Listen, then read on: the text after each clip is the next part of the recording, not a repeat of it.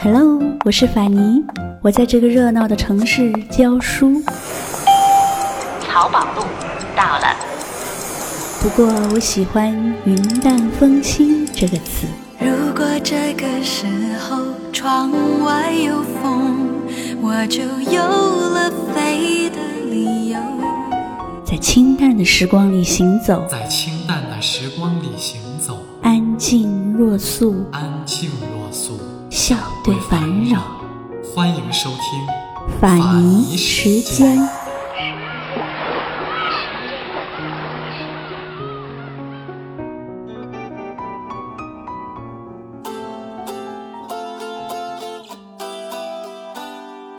只求你别忘了，我若哭着醒来，那是因为梦见自己是迷途的孩子，穿过夜晚的树叶，寻找你的手。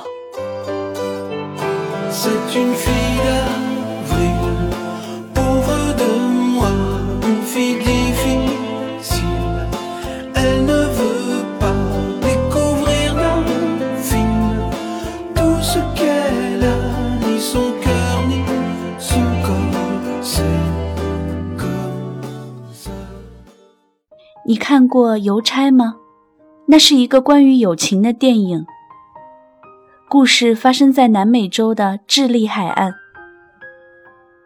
智利是一个细细长长的国家，在冷峭的安第斯山脚下，长长的海岸线浪花翻滚，阳光像蜜糖一般闪闪发光。那里的人们特别喜欢诗人。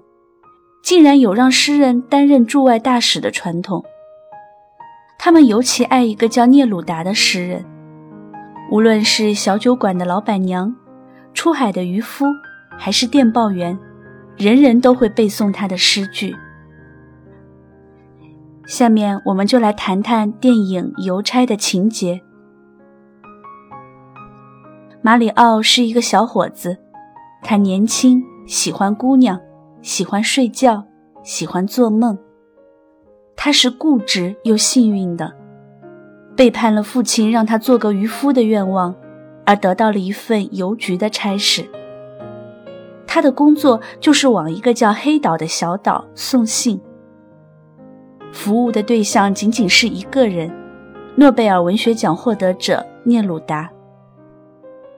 黑岛并不是一个岛。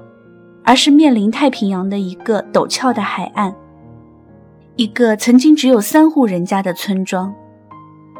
聂鲁达从一个军官手里买下那里的一座石头房子，给它命名叫黑岛。马里奥是谦卑的，老实本分地背着大包信件，从小镇邮局出发，往绿树簇拥的僻静别墅送信。在一封封邮件的收送往返中，诗人的宽容和平易近人打动了他，拉近了他们的距离。邮差与诗人渐渐滋长了一种友谊。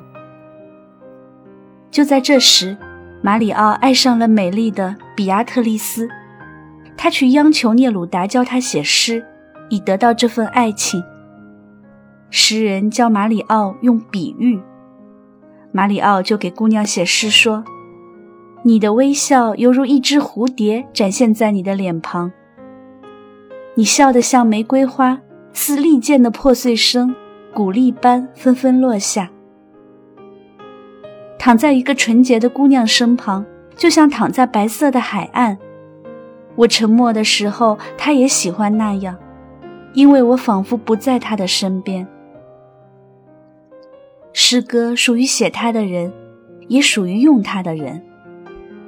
马里奥用比喻打动了比亚特丽斯，但是却遭到比亚特丽斯那熟谙谚语的母亲的竭力阻挠。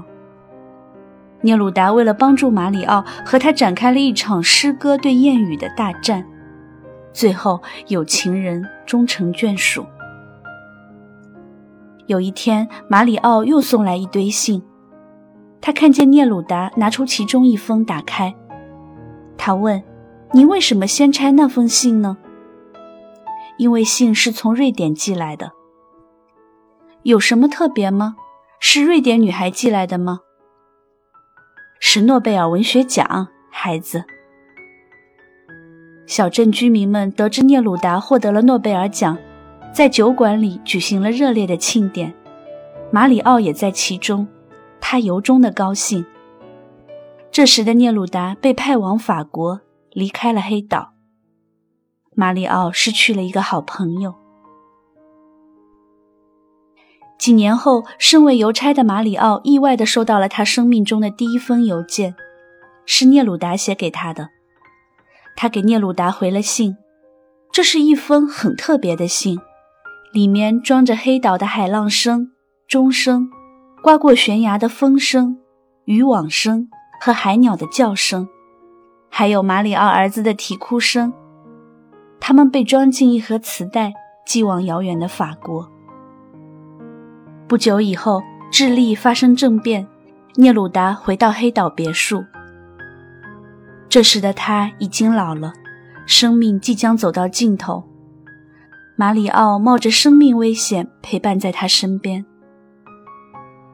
在诗人的病床前，他把其他国家发来的声援诗人的电报读给他听。聂鲁达请求马里奥搀扶着他走向面朝大海的窗口，他要再看看大海。以上我们说的是电影《邮差》的情节，在现实生活里，聂鲁达生命的最后时刻也确实是在黑岛度过的。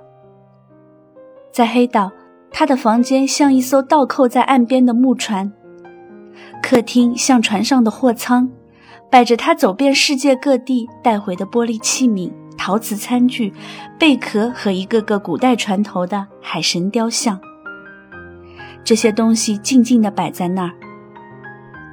老年的聂鲁达走过他们，目光掠过他们的时候，看见一生的藏品。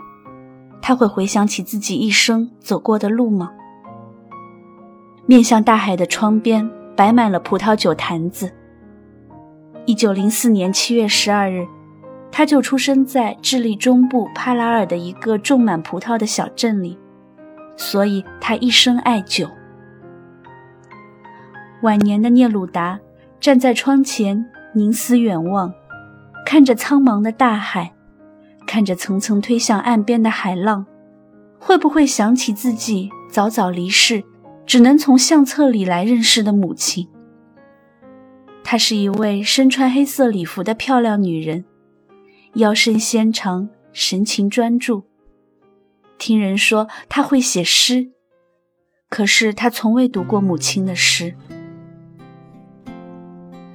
当黑岛开始下雨的时候。聂鲁达会不会在黄昏时，看着漫天飘洒的雨水，想起一些童年的记忆？他曾说过自己是在雨中长大的。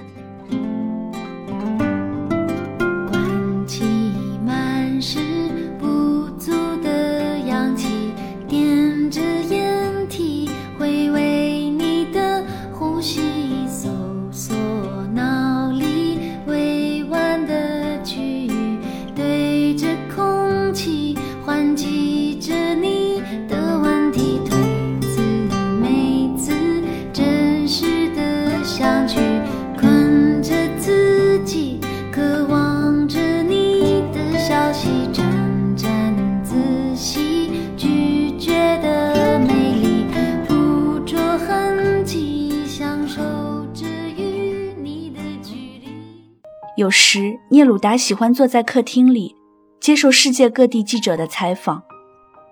楼上的卧室里挂着他参加诺贝尔颁奖典礼时穿过的服装，一套旧式的燕尾服。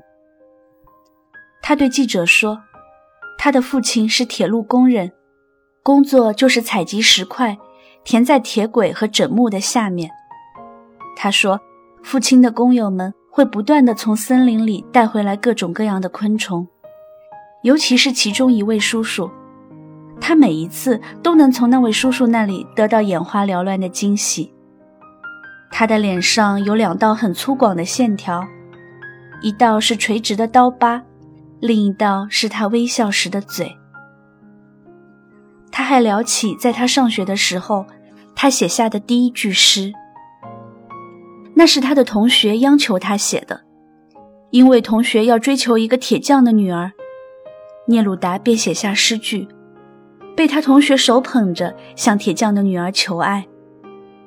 他没有想到，铁匠的女儿后来知道了情书其实是他写的，就奖励给了他一个苹果。后来他不断的写情书，他不断的奖励，可怜的同学反倒成了他们的邮递员。聂鲁达还说，他曾拿他写的第一首诗给他的父亲看，没想到父亲看了一眼，就冷冷地说：“你这是从哪抄来的？”这给了他很大的打击。一九二一年，聂鲁达过完十七岁生日，考入了圣地亚哥智利大学的师范学院，攻读法语。十九岁时，他出版了第一本诗集《晚霞》。二十岁的时候，他出版了诗集《二十首情诗和一首绝望的歌》，这是他的成名作。一时名噪世界，仅西班牙语版本就卖出了超过一百五十万册。如今，这本诗集和各种语言的译本已经卖出了超过一亿册。诗人的一生狂爱女人。一九三零年，二十六岁的聂鲁达担任巴达维亚领事时，认识了荷兰裔女子玛利亚，并马上和她结婚。他给父亲写了这样一封信：“我觉得他无比完美，我们在一起做什么事都很快乐。从现在开始，你不必担心你的孩子在遥远的他乡会孤单了，因为我已经找到一位将与我白头偕老的伴侣。可惜这段姻缘只维持了六年，因为在离婚前的两年，在担任巴塞罗那领事时。”聂鲁达与大他二十岁的戴利亚一见钟情。戴利亚是一个离过婚的女人，在社交圈游刃有余。她熟识毕加索、阿拉贡等欧洲著名的画家和诗人。她是一个共产党员。聂鲁达很快就跟她走在了一起，并且加入了共产党。一九四六年，在一次文化聚会中。聂鲁达又认识了圣地亚哥音乐院的歌手马蒂尔德。三年后，诗人流亡来到墨西哥，不期而遇四处漂泊的马蒂尔德，他们立刻陷入热恋，难以自拔，从此开始了长达七年之久的地下秘密恋情。那些年，为了逃避智利政府的搜捕，聂鲁达四处逃亡。一直都是马蒂尔德在陪伴着他。他最后来到意大利的一个小岛上，和马蒂尔德过着隐居的生活。他把在小岛上的全部激情生活写成了一本爱情诗集《船长的歌》。为了不伤害蒙在鼓里的戴利亚，他只能匿名出版。后来，戴利亚知道了他的秘密。尽管那时他已经七十岁了，但他仍然愤然选择和他离婚。一九六三年，聂鲁达才承认自己就是《船长的歌》的作者。后来，他在诗集《黑岛记事》中写过两首献给戴利亚的爱情诗，来表达自己的忏悔之心。一九五五年。聂鲁达娶马蒂尔德为他的第三任妻子，从此他们相伴终生。Le vent fera craquer les branches, la brume viendra dans sa robe blanche. Il y aura des feuilles partout couchées sur les cailloux. Octobre tiendra sa revanche. Le soleil sortira à peine, nos corps se cacheront sous des bouts de laine. Perdu dans tes foulards, tu croiseras le soir octobre endormi aux fontaines. Il y aura certainement sur les tables en fer blanc, quelques vases vides et qui traînent. Des nuages pris aux antennes. Je t'offrirai des fleurs et des nappes en couleur pour ne pas qu'octobre nous prenne.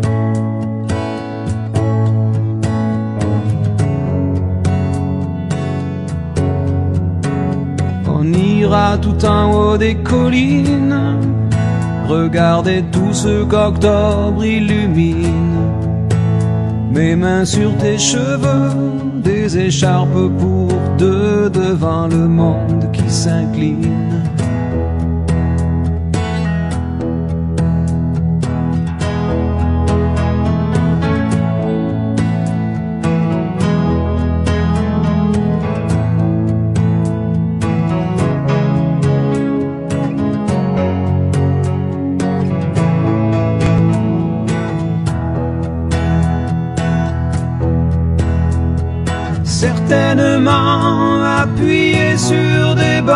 Il y aura quelques hommes qui se souviennent.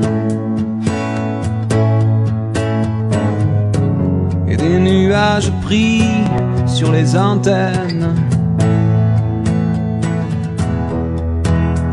Je t'offrirai des fleurs et des nappes en couleur pour ne pas qu'octobre nous prenne.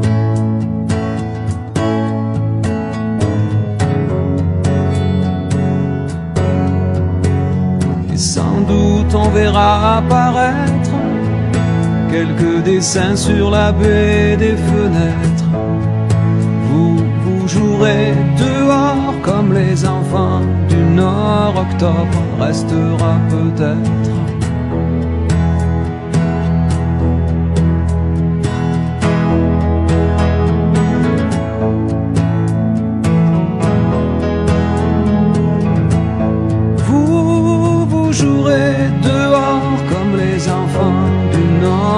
dort vom Rest